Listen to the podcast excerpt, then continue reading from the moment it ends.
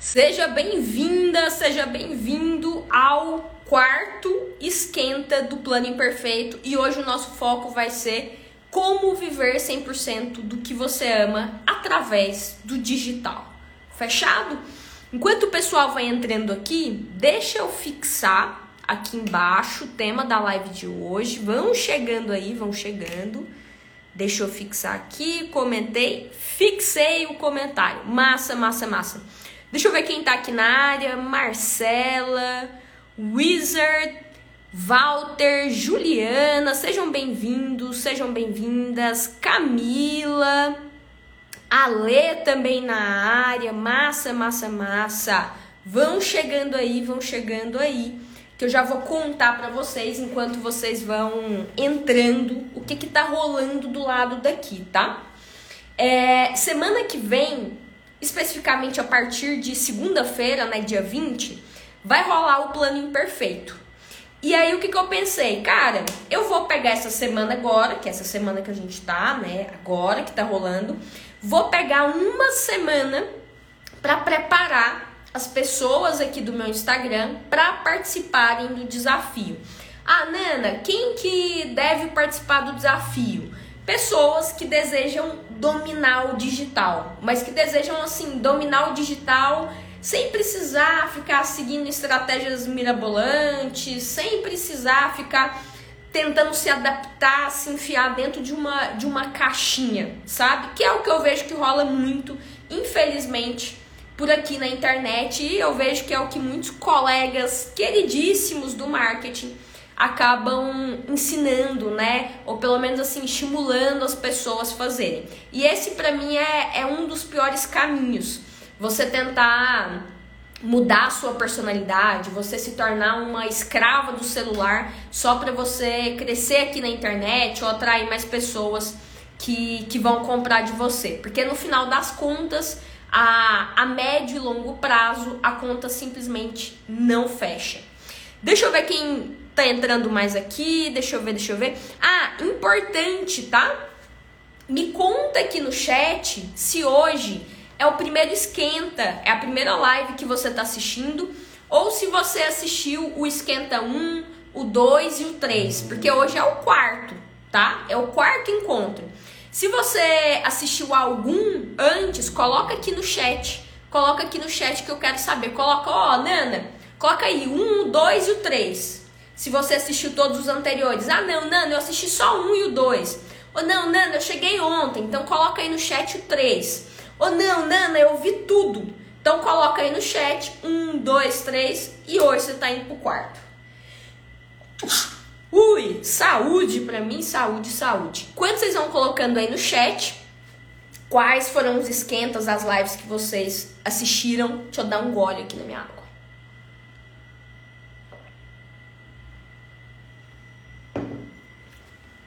Deixa eu ver mais quem tá entrando aqui. Cá na área, Mari também. Tuane, Luane, sejam bem-vindas. Andréia, Tadeu, Vivi Veloso, Bruna, massa, massa, massa. Ó, o Walter falou que vai ver a de hoje. Seja bem-vindo, Walter. Primeiro esquenta aqui do Walter.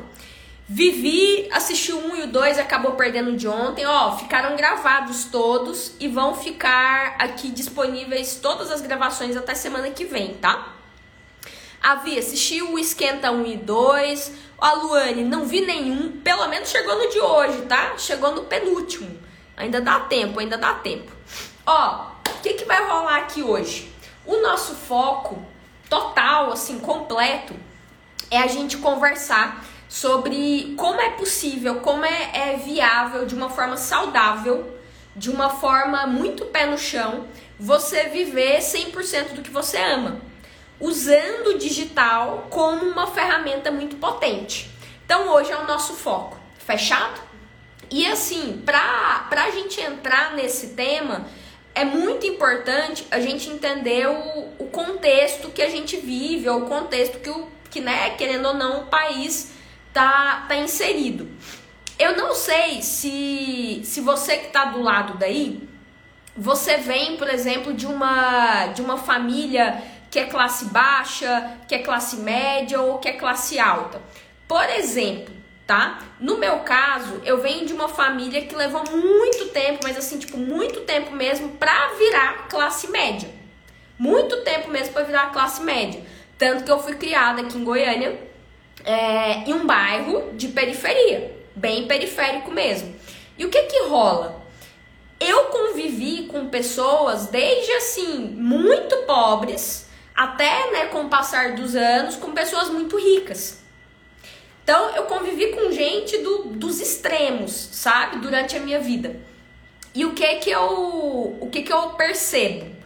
No nosso país, no Brasil, geralmente o pessoal que é de classe mais baixa e é de classe média também, carrega uma, sé nossa, uma série de crenças limitantes e de preconceitos com dinheiro e também com pessoas que possuem dinheiro.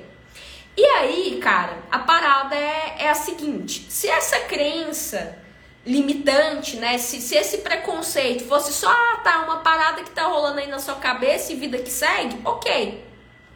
Menos mal, isso não vai impactar, né? Teoricamente não impactaria nada na sua vida. Mas o que que acontece? Quando você cresce acreditando, por exemplo, assim, que. Vou fazer um teste aqui, tá?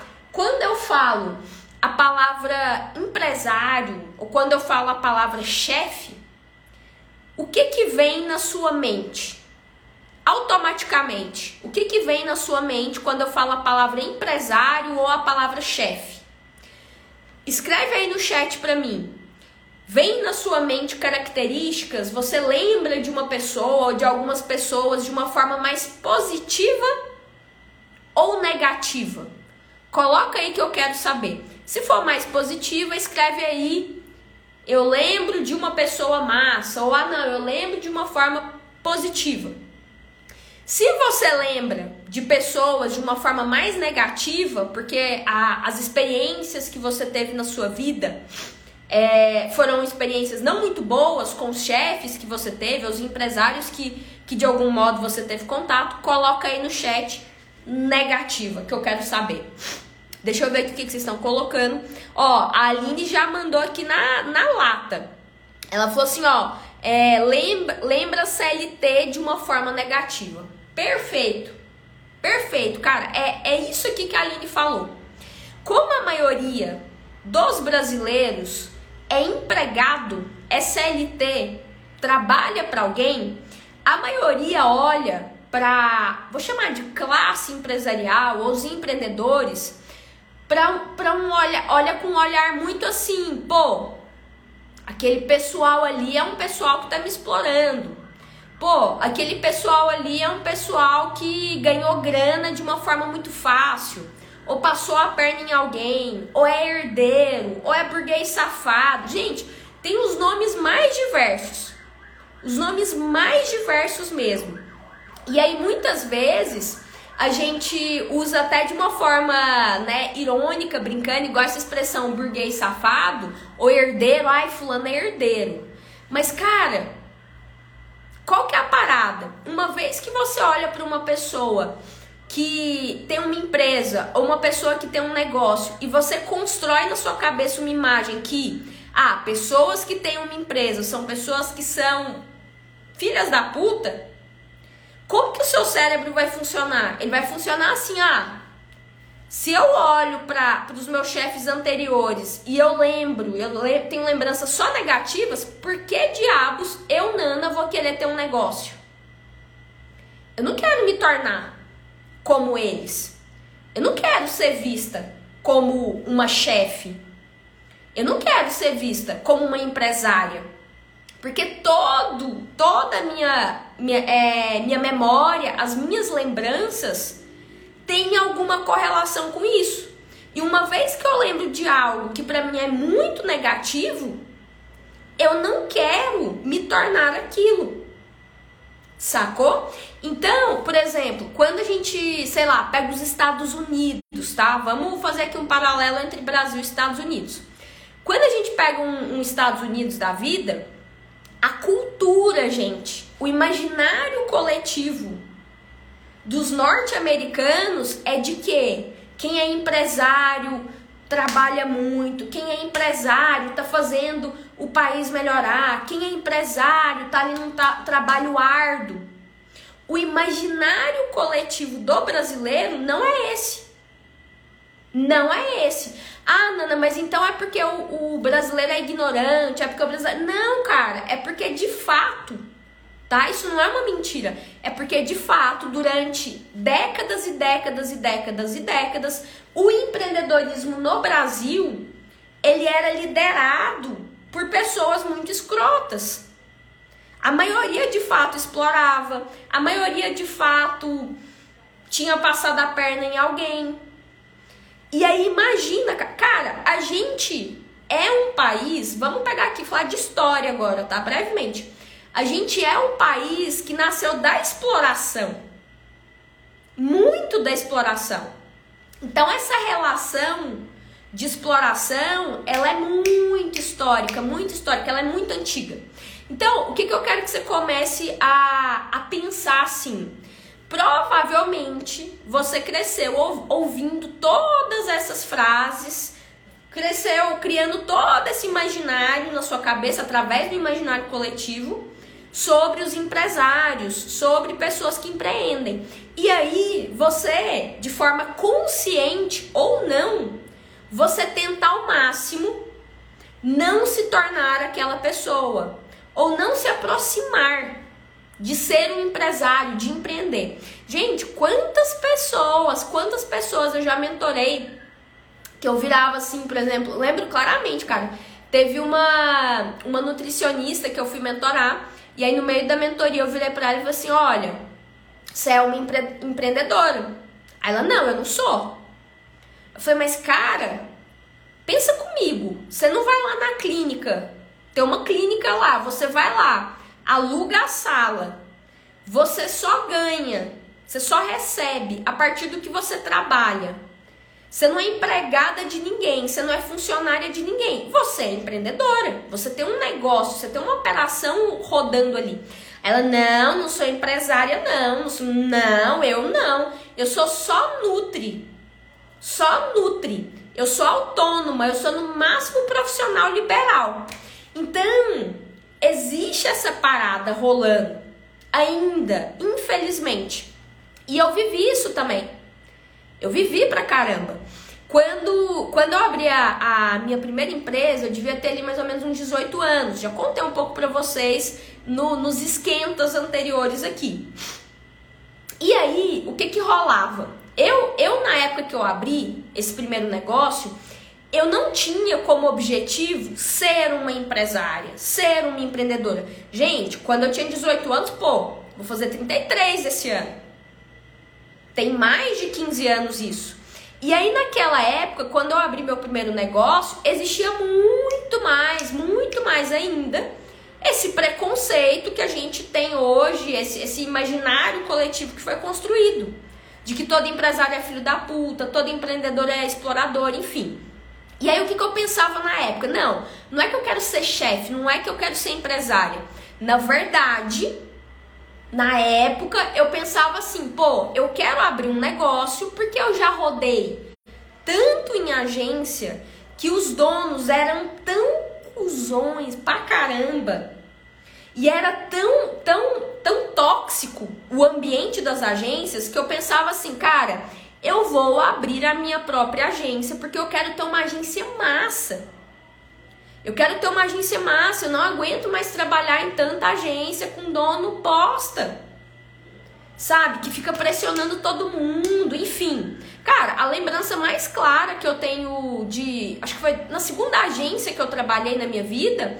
Que, que o meu chefe, ele batia a porta na minha cara, ele xingava, ele berrava, horrível. Assim, algumas pessoas passam por situações negativas, como por exemplo essa, muito negativa que eu passei, lá no meu segundo emprego, há mais de uma década, e penso o quê? Pensa, ah, não, ok, a vida é assim. É normal eu trabalhar num lugar que eu não gosto. Vai dar 18 horas, eu vou começar a ser feliz, eu vou pro happy hour. Ou ah, não, a vida funciona assim mesmo. Tem pessoas que são os donos, tem pessoas que são os funcionários, eu tenho que pagar minhas contas e vida que segue. Cara, Tem gente que pensa assim e continua vivendo uma vida que não é muito bacana, uma vida que você fica esperando dar 18 horas para ser feliz, uma vida que você fica louca atrás de um feriado para sair daquele ambiente que você detesta. E tem outras pessoas, como foi o meu caso, que eu virei e falei assim: pô, velho, eu não aguento mais essa merda aqui, eu vou abrir meu próprio negócio. Então, existem esses dois caminhos. Esses dois caminhos, sabe? E aí, quando lá atrás eu abri meu primeiro negócio, que era um estúdio de design, aquilo ali foi um despertar para mim. Porque quando eu abri, eu percebi que era sim possível eu trabalhar com o que eu amava e com pessoas que eu gostava também. Com pessoas que eram massa, que eram gente boa, era possível eu ter um ambiente ali que era legal. E era possível também eu atrair clientes que não ficavam ali me sufocando, não, não ficavam, enfim, criando também um ambiente tóxico.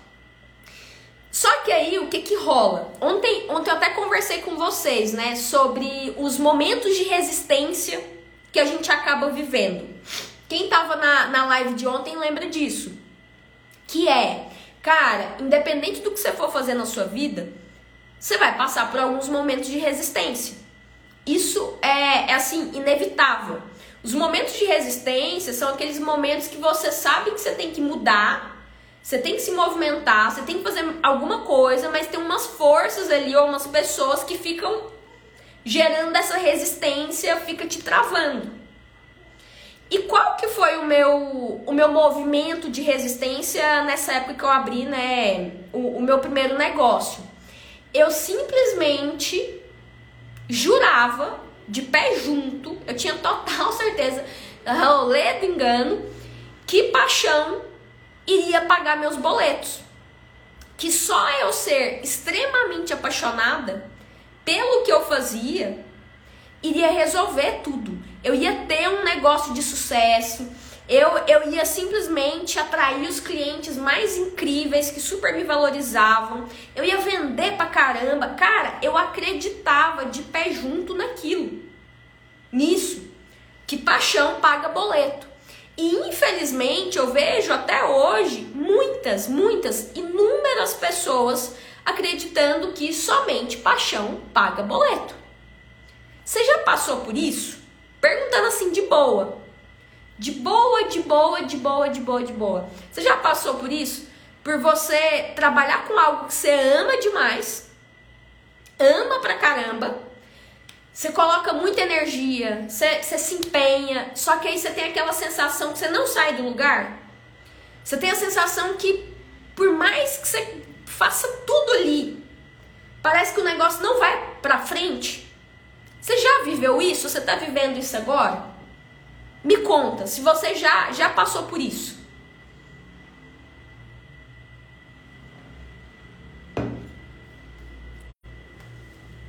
Deixa eu ver aqui.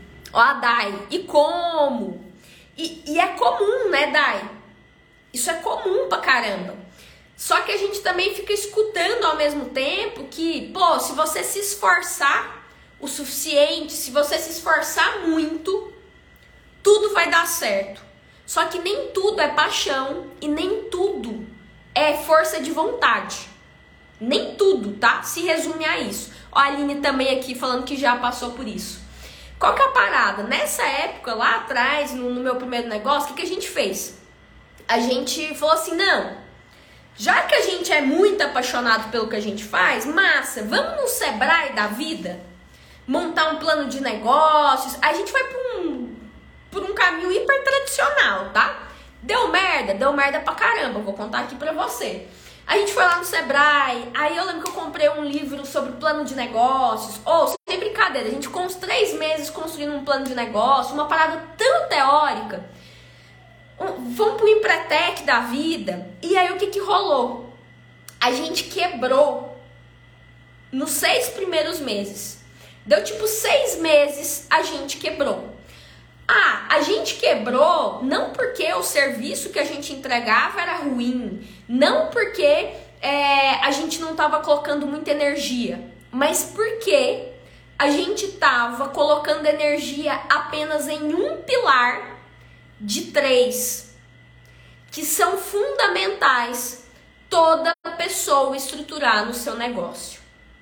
Existem três pilares fundamentais que todo mundo deveria colocar energia e estruturar no seu negócio. Ah, Nana, mas como que você descobriu esses três pilares? Como que rolou isso? Vou contar já já aqui para você. Pega, pega essa informação e grava.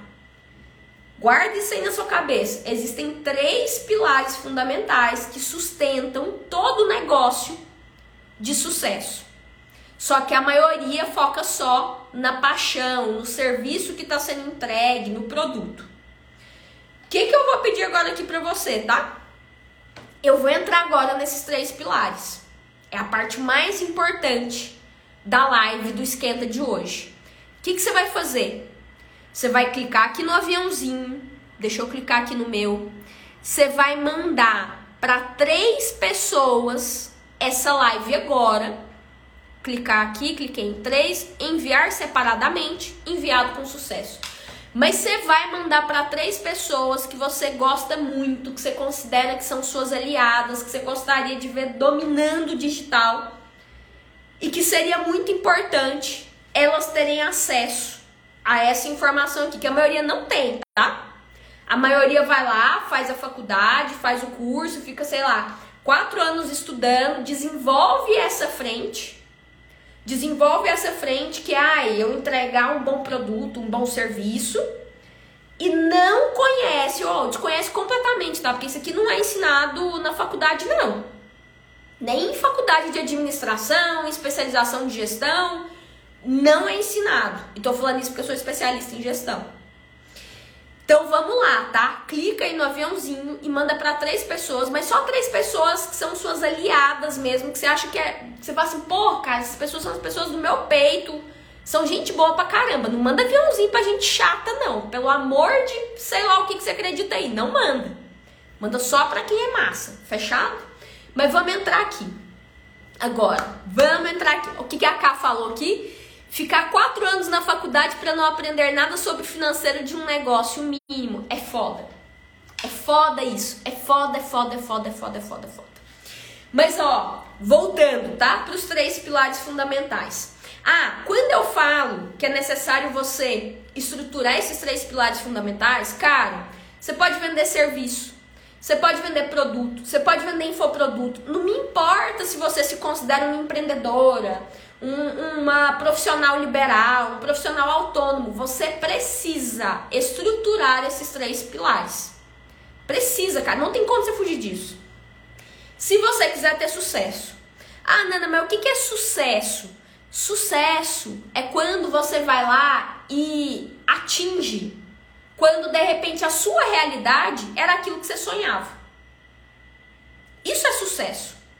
Sucesso, eu vou. Nossa, eu não vou me cansar de falar isso. Sucesso para algumas pessoas é morar na praia, para outras é ter um carro massa na garagem, para outras é, é, ter uma casa própria, para outras é viajar o mundo, para outras é quitar as dívidas.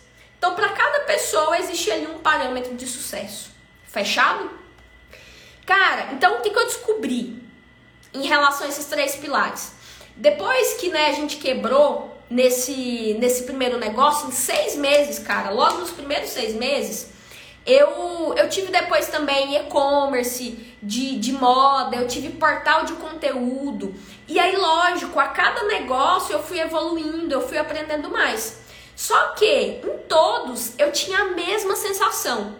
Em todos eu tinha o mesmo, o, o mesmo sentimento, que era, cara, a gente tá colocando muita energia, Todo mundo que tá aqui, eu, meus sócios, minhas sócias, a gente tem muita paixão, a gente se esforça pra caramba, mas parece que tem um trem segurando isso aqui, que a parada não sai do lugar, parece que a gente fica ali no mediano só, ou também a gente fica meio que em alguns momentos passando por perrengue. O que, que é isso?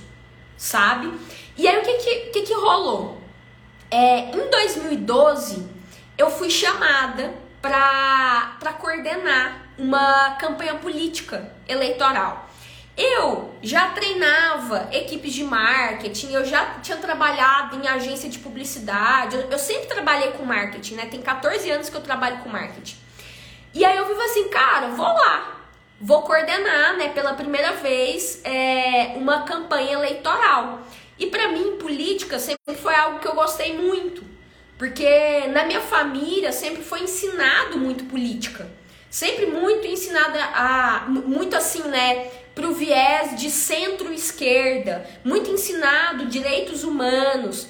Então, tipo, eu, eu tenho umas lembranças muito assim claras de política, sabe? Momentos políticos históricos do Brasil. Eu lembro, cara, que minha família viveu e isso era muito significativo. E fora também que o meu padrasto é um puta de um marqueteiro político. Então, quando me chamaram para coordenar essa campanha política, eu não, eu não pensei, ai, política, que coisa ruim. Não, cara, eu pensei, pô, que desafiador.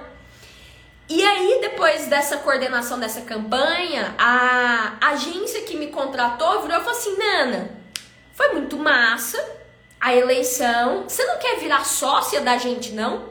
Do nada, tá? Eu devia ter quantos anos, cara? Eu devia ter uns 22 anos. Do nada, do nada. Eu falei, pô, quero. E aí, foi dentro dessa agência, foi com os meus sócios dessa agência que viraram as chaves da minha cabeça sobre os três pilares fundamentais. Aí que eu entendi. Aí que eu falei assim: ah, agora eu saquei o que, que eu tava fazendo de errado esses anos todos. Porque o, o que, que aconteceu? Um dos meus sócios, ele tinha o dobro da minha idade. Ele tinha o dobro da minha idade e possivelmente ele era, sei lá, seis vezes mais inteligente, tinha seis vezes mais experiência do que eu. Então, ali eu não ganhei um sócio só. Eu ganhei meio que um sócio mentor. Isso em 2012, tá, gente? E aí, qual que era a parava, parada? Eu nunca tinha tido um mentor na minha vida. Eu tinha tido vários professores. Eu tinha tido professores que viravam e falavam assim, ó, Nana, vai lá e ó, aprende essa estratégia aqui. Aqui, ó, Nana, vem cá e aprende esse método. Mas eu nunca tinha tido um mentor. E justamente ali, naquele ano, eu comecei a entender a importância de ter um mentor e não somente professores. Porque qual que é a parada? O mentor é, é aquele tipo de pessoa que ele vai muito além do que o professor. Muito além do que o professor. Inclusive, me, me conta aqui. Você já teve algum mentor, alguma mentora na sua vida? Independente de você pagar para a pessoa te mentorar ou não. Me conta aqui no chat. Se você já teve algum mentor, uma pessoa que você considerava que era sua mentora ou seu mentor, coloca sim se você nunca teve, coloca não. Deixa eu ver aqui no chat mais ou menos como é que tá aí a, a situação, a vida, a história de vocês, que eu tô curiosa.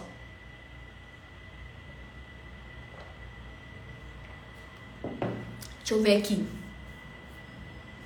Ó, a Ká falou aqui, ter uma mentora é encurtar o caminho real. Super, super. Camila falou que sim. Aline falou que gostaria muito, porém nunca teve. Massa, massa, massa. A Mari, Mariana Prado falou que não. A JC falou você, com certeza. JC lá da GRD, minha mentorada querida. Deixa eu ver mais aqui. Massa. Massa, massa, massa. Qual, qual que é a, a diferença, tá? De uma professora, de um professor para um mentor, uma mentora? O mentor, cara, é aquele tipo de pessoa que vai te falar o que provavelmente a maioria não tem coragem. Não tem coragem de te falar. Ou a maioria não quer entrar numa situação de desgaste. Seja, as pessoas não vão falar, seja por conveniência ou simplesmente por não quererem desgastar com você. É isso. Então, e, e, assim, cara, eu como mentora há muitos anos, eu tenho mais de 400 mentorados. Hoje eu mentoro mais de 400 pessoas. E, e assim, é, é desafiador a gente ser mentor, ser mentora. E eu sei que também é muito desafiador a pessoa ser mentorada por alguém. Porque quando você vai para uma sala de aula, tipo, sei lá, na faculdade, ou quando você compra um curso aqui gravado, cara, é muito mais simples. É, é, é muito mais gostosinho. Porque quando você vai para um programa de acompanhamento, um programa de mentoria, tipo a GRD, que lá a gente tem né, as mentorias coletivas e tudo mais, a gente tem esses momentos. Cara, a gente entra em questões que muitas vezes são questões que estão ocultas para você. Ou são questões que podem ser um pouco incômodas e você deixa ali no cantinho. É como se tivesse um quarto e aí você pega aquilo ali que é incômodo e você deixa ali, ó, escondidinho, num cantinho escuro. Porque, ah, não, eu vou ficar aqui na minha zona de conforto, eu vou levando com a barriga, eu vou indo, enfim. Então, quando você é mentorado, é mentorada por alguém, você vai ouvir coisas que provavelmente um professor jamais vai te falar.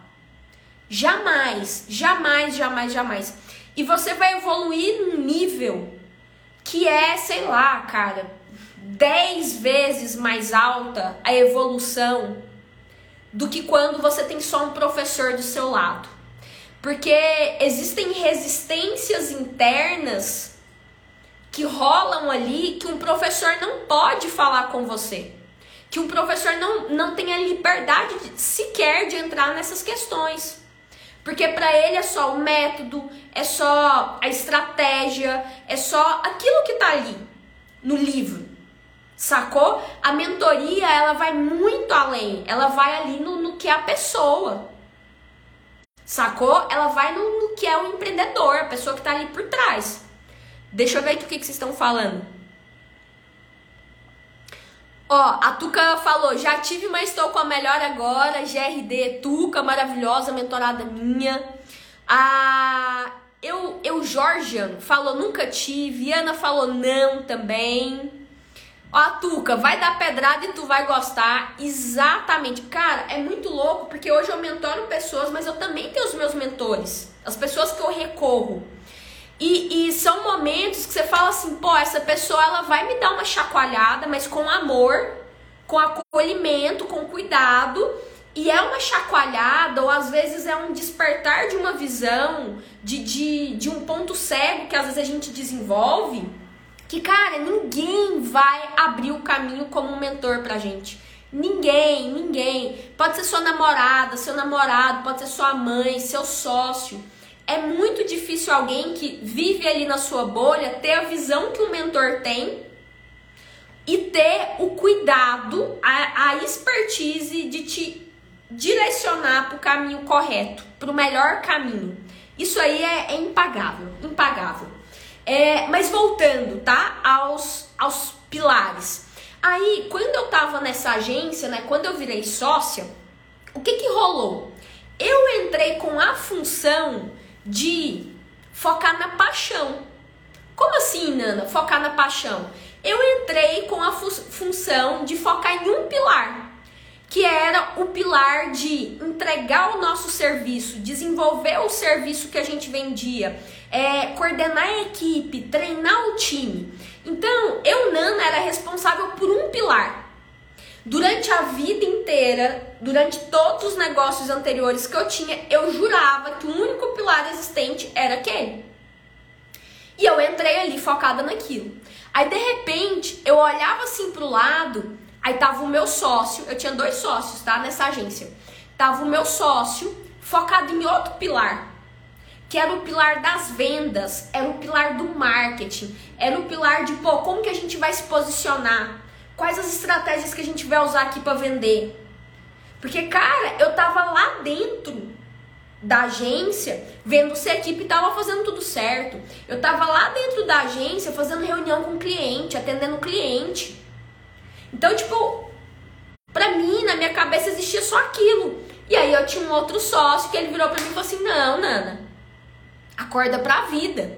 A gente precisa aprender a, a vender. A gente precisa vender, cara. E aí foi, quando várias chaves começaram a virar também sobre vendas. Porque por mais que eu tenha sido, sido criada numa família de vendedores, é, não sei se conhece a minha história, mas pô, até os meus 15 anos de idade, eu vivia viajando num motorhome com a minha família. A, a minha avó era representante comercial, cara.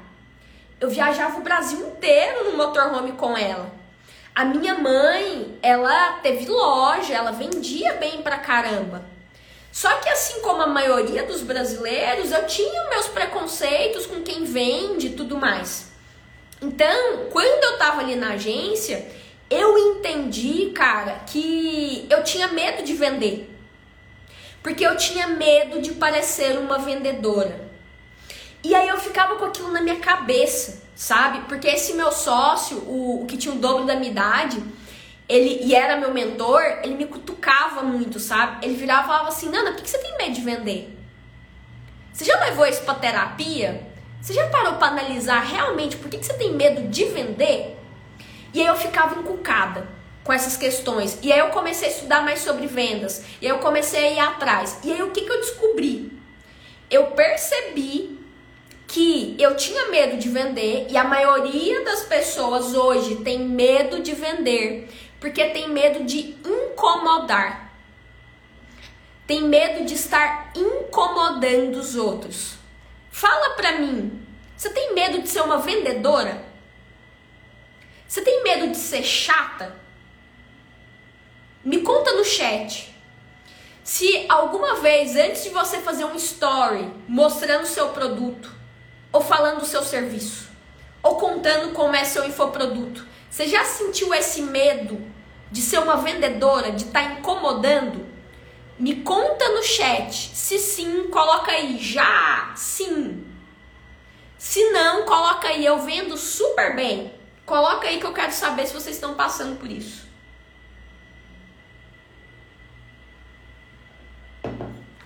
Deixa eu ver aqui. Os comentários. Ah, Ju, tenho super.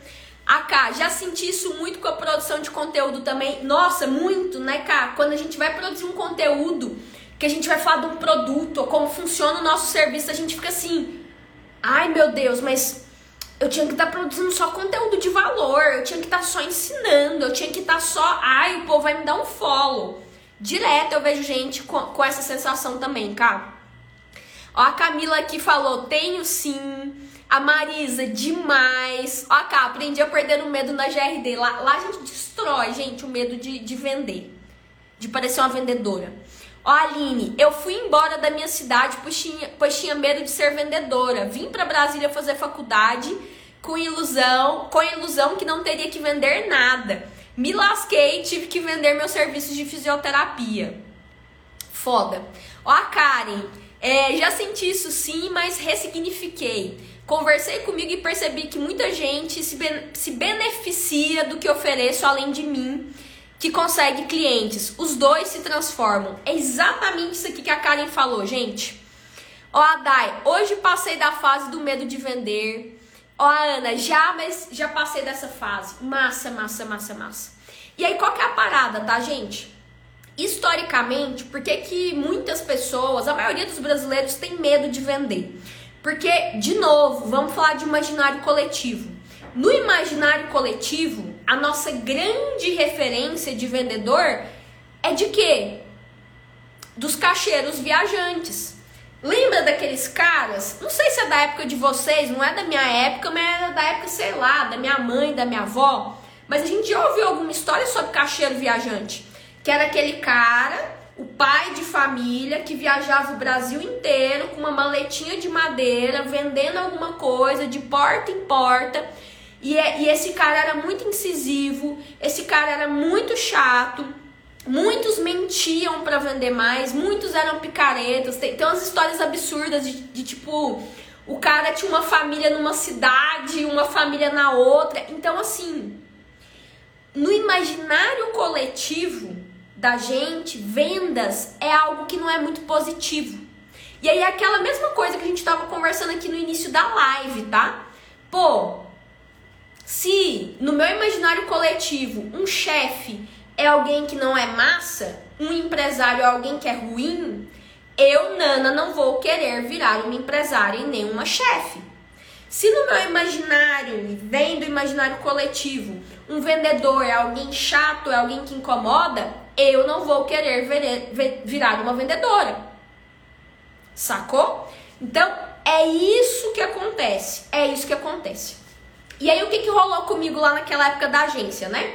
Então eu ficava focada na paixão, entregar bem o, o serviço, ficar lá com a equipe, atender cliente.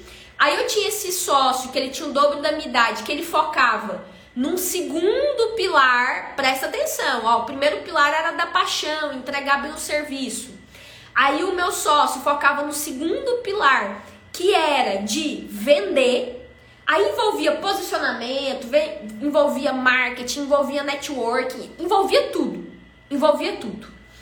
E aí eu tinha um outro sócio, um segundo sócio, que ele focava muito num terceiro pilar, numa terceira frente, que era da organização do negócio. Era gestão, gestão de pessoas, gestão do financeiro, era o planejamento do negócio, era tipo o que, que a gente vai fazer com esse dinheiro, sacou? Então, dentro dessa sociedade, eu percebi foi com esse negócio, a partir desse negócio, que eu comecei a ganhar grana de verdade. De verdade, assim, muita grana. Eu tinha 22 anos e eu, e eu olhava assim para os meus amigos eu falava, gente, o pessoal tá na faculdade aos 22, tá no estágio e eu tô ganhando 10 pau por mês. De prolabore, fora os dividendos, que a gente dividia os lucros a cada seis meses. E aí aquilo ali era muito surreal para mim.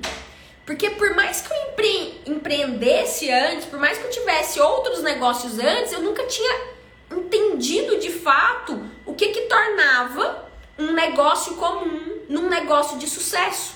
Um negócio que não me fazia passar perrengue, um negócio que não me gerava ah, estresse pra caramba por conta de falta de dinheiro. Então, o que, que eu percebi? Para você ter um negócio de sucesso, por mais que você não goste de ser chamada de empreendedora, se você é profissional liberal ou autônomo, você precisa desenvolver os três pilares. Ah, quais são esses três pilares? De novo, primeiro, está relacionado à sua paixão, ao serviço que você entrega ali, ao produto que você entrega. O segundo pilar está relacionado a vendas, você precisa vender. Não adianta você ter o melhor produto do mundo, o melhor serviço do mundo, se ninguém conhece o que você faz. Se ninguém sabe daquilo ali que você sabe, ninguém sabe o que, você faz, velho. O que você entrega. E também não adianta você vir aqui aprender um bom marketing, você aprender como vender, se posicionar, ter um produto, um serviço massa, se você não sabe gerenciar a parada. Então, um negócio de sucesso, ele tem que equilibrar esses três pilares. Não à toa, não à toa que quando vocês entram lá na GRD, o que, que eu sempre falo? Eu falo assim, ó, entrou para a GRD, a primeira coisa que você vai fazer é o curso Me Acelera. Porque no Me Acelera você aprende a equilibrar os três pilares. É a primeira coisa que eu falo, cara, não me importa se você é CLT, e está pensando em fazer a transição, se você está passando pela transição, você vai começar ainda a empreender. Cara, o primeiro passo, ou se você já já vende serviço ou produto você está patinando, cara, o primeiro passo que você tem que dar é de, peraí, deixa eu entender como esses três pilares funcionam. Deixa eu entender como é que eu estruturo isso aqui. Sacou? Então, não tem como, cara. Não tem como você fugir desses três pilares. E aí, qual que é a parada? A partir daquilo ali, né, daquela nova realidade que eu tava vivendo quando eu tinha agência, eu entendi que, pô, não é normal, não é normal eu trabalhar pra mim mesma e eu ficar passando perrengue. Não é normal. Aí eu entendi também, cara, não é normal eu simplesmente colocar energia só no que eu tenho paixão. Não é normal. Se eu escolhi trabalhar com algo, vender serviço ou produto ou infoproduto, se eu escolhi não ser funcionária de alguém, eu preciso entender que eu sou uma adulta e que eu vou ter que aprender algumas habilidades além das que eu aprendi, seja na faculdade, seja, enfim, na área hoje que eu atuo. Sacou? E aí o que, que eu vejo? Eu vejo assim, muitas pessoas é foda o que eu vou falar aqui, tá? Mas eu vejo muitas pessoas tendo um, um posicionamento, adotando um posicionamento quase infantil. Quase infantil não, tá? Vamos falar rasgado aqui? Bem infantilizado. Que é a pessoa que ela vira e fala assim: ah, não, eu só vou focar no que eu gosto. Eu só vou focar no que eu amo. Eu só vou focar aqui no meu produto. Eu só vou focar no meu serviço. Porque, ah, não, é, é, isso. Senão eu vou dar birra, senão eu vou me chatear. Senão para mim não serve. Cara, seja adulta. Seja adulta. Se você escolheu vender algo, você vai ter que desenvolver outras habilidades. Senão é melhor você voltar a ser funcionária. Se não, é melhor você ser CLT. E nada contra quem é CLT, tá?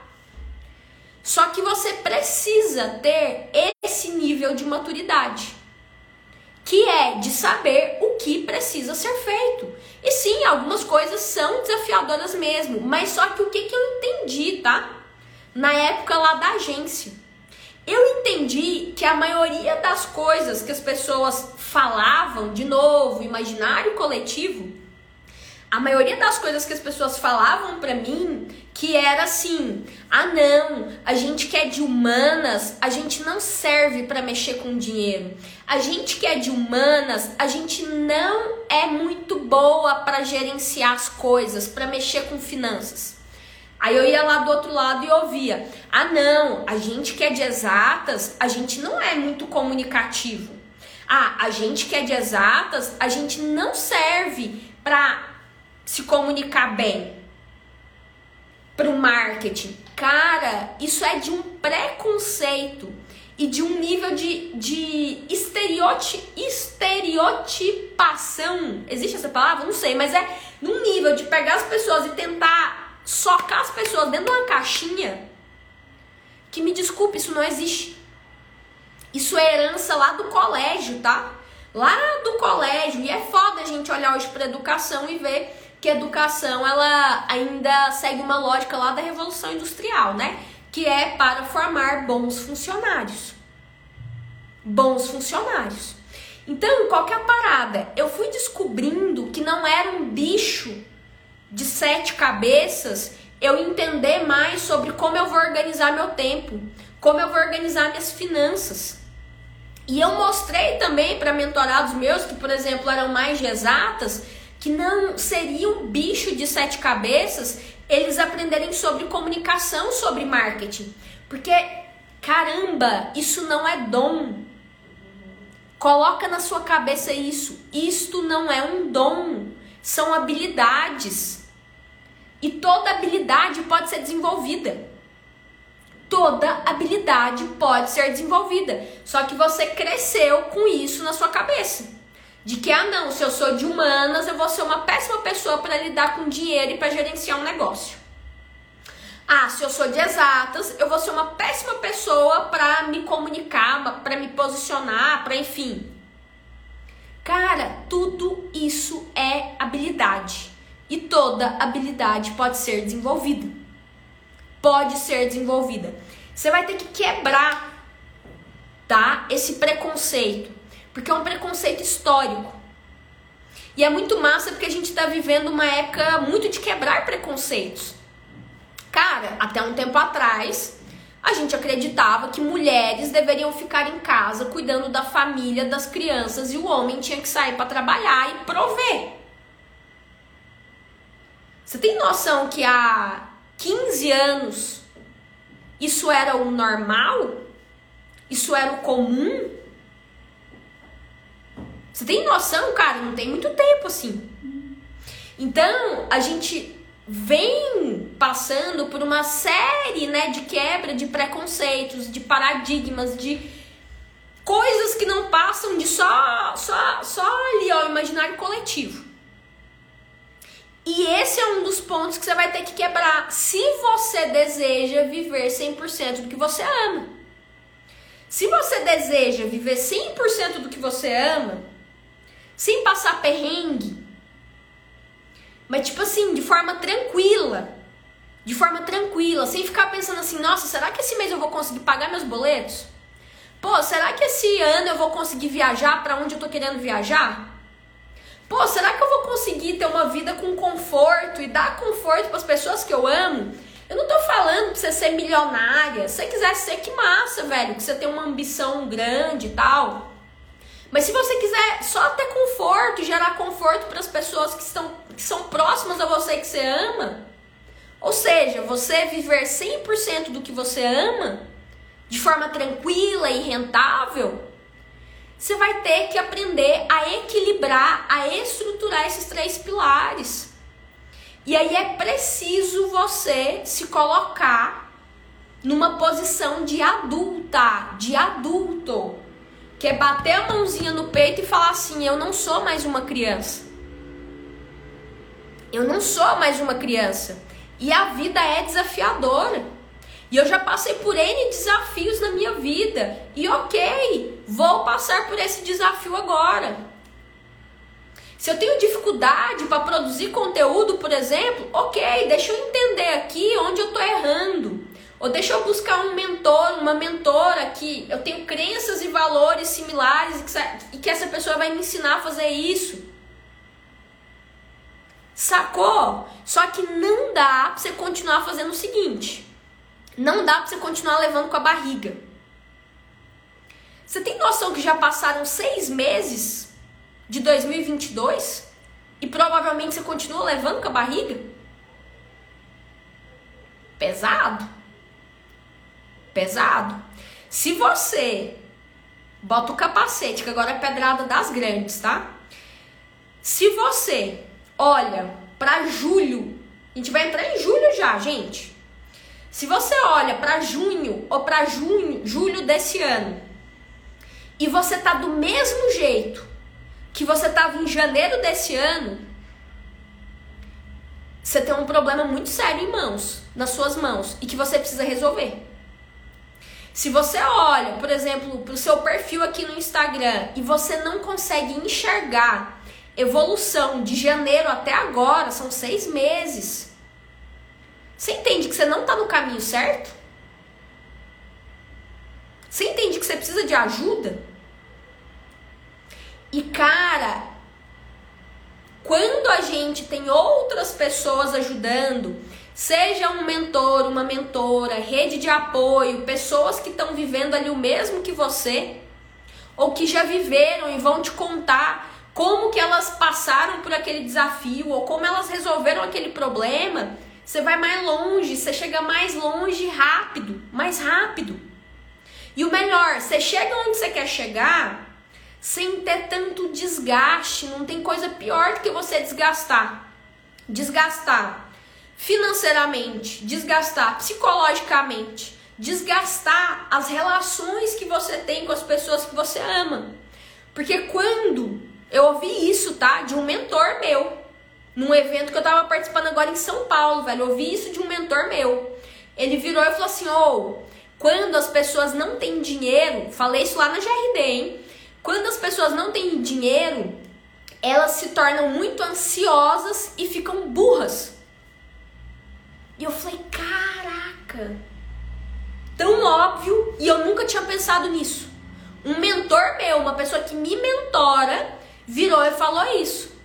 Tipo, cara, quando as pessoas não têm dinheiro, quando as pessoas estão passando por dificuldade, elas ficam muito ansiosas e ficam burras.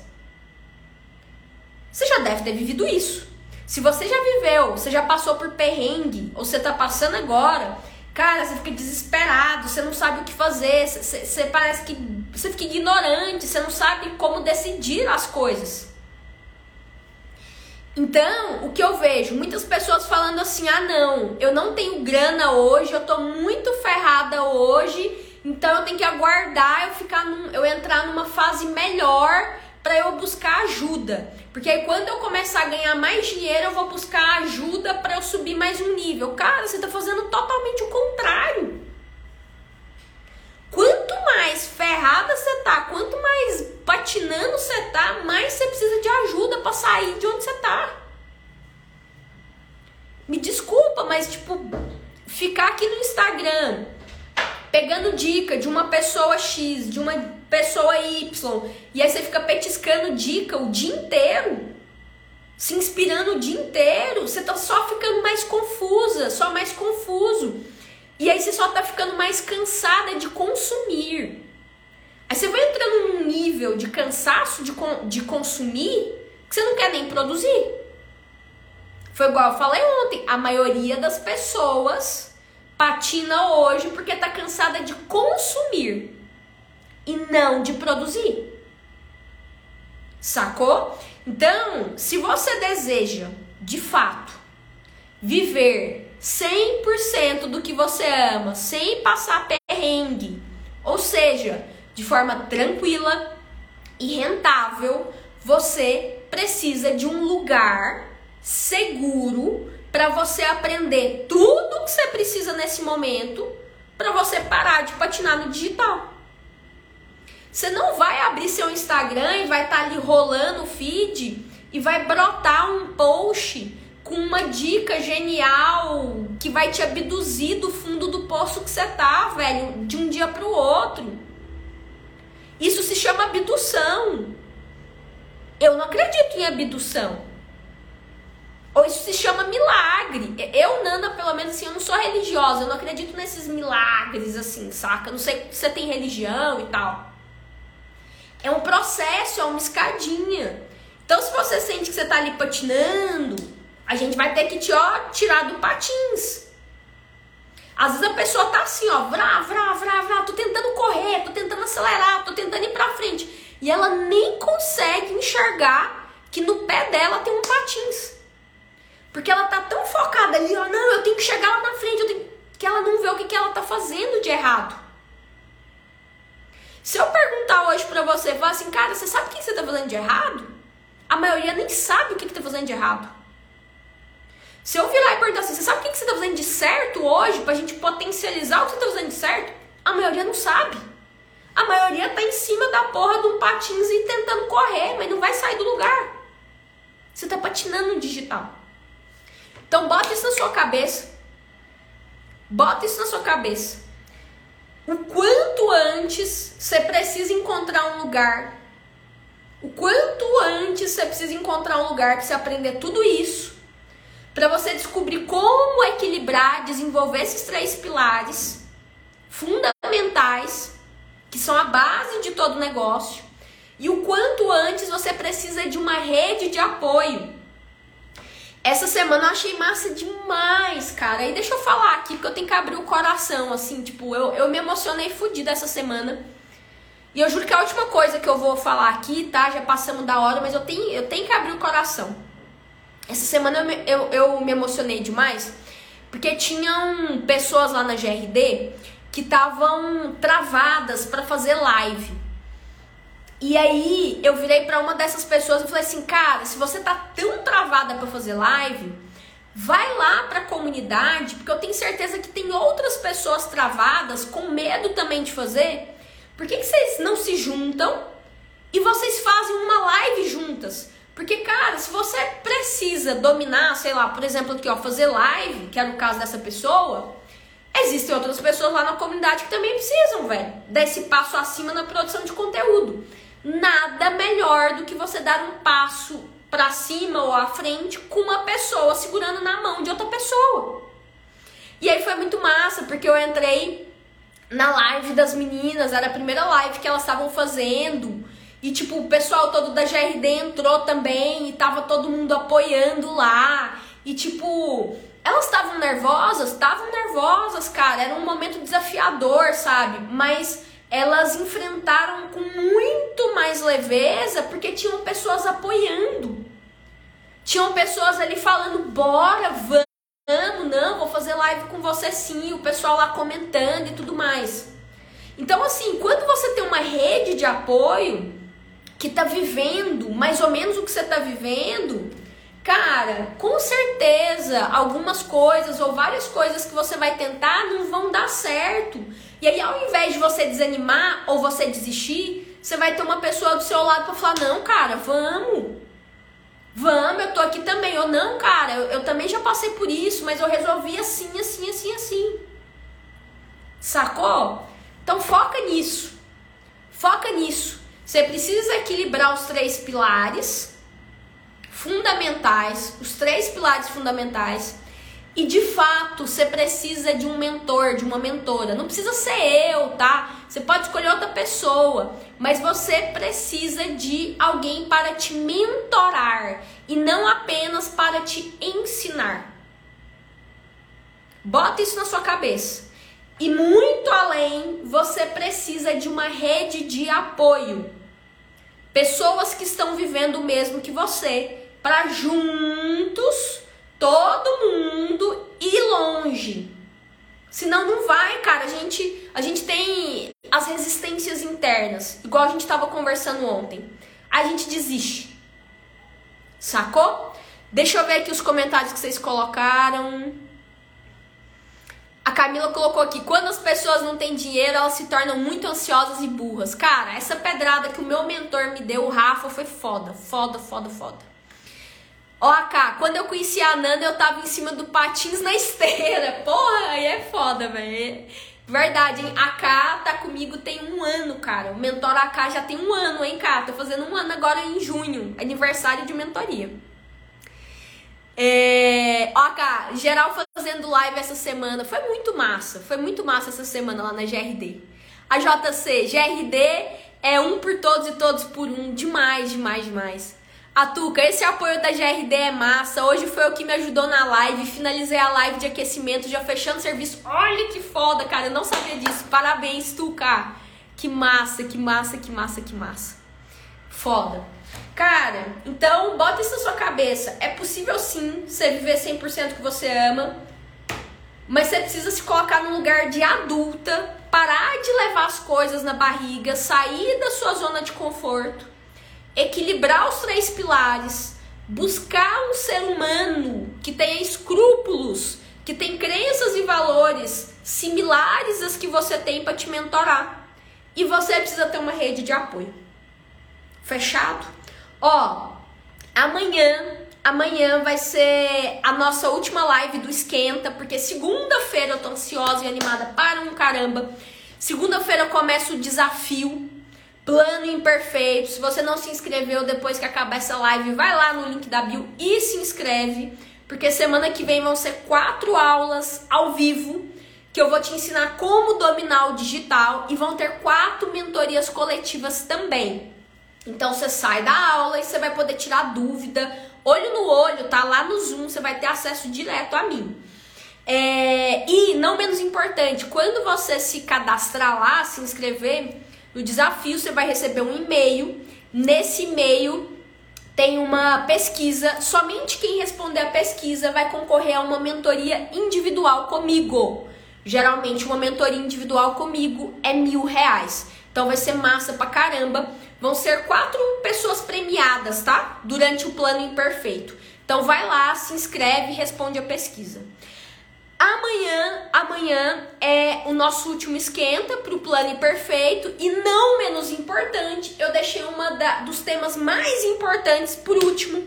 Amanhã o tema vai ser como vender sem parecer uma vendedora no Instagram.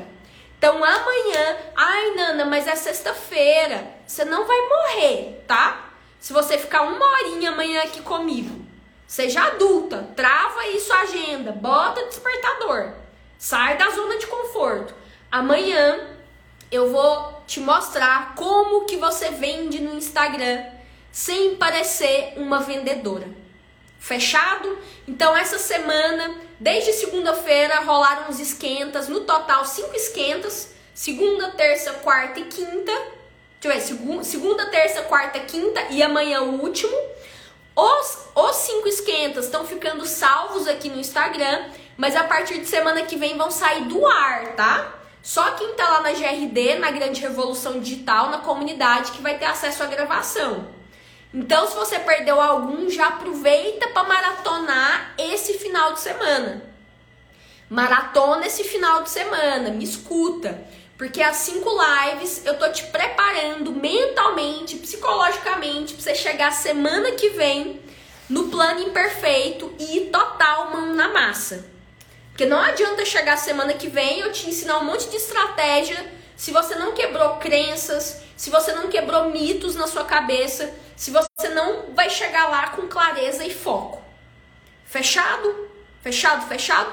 Massa. Então amanhã espero vocês aqui, encontro vocês às 20 horas. Vou compartilhar essa live agora no feed. Por favor, vai lá, me conta o que, que você mais curtiu nesse quarto esquenta de hoje. Vai lá, comenta qual foi a maior virada de chave. Foi a parada é, de, pô, quem não tem dinheiro se torna ansioso e burro. Ou, nossa, os três pilares, eu nunca tinha pensado nisso. Meu Deus, eu não sabia que eu tinha tanto medo de vender. Vai lá e comenta pra mim qual foi a maior virada de chave que rolou hoje, a maior pedrada. Tá bom? Amanhã então encontro vocês aqui pontualmente às 20 horas e segunda começa o plano imperfeito. Beijão para todo mundo e bora com tudo sempre.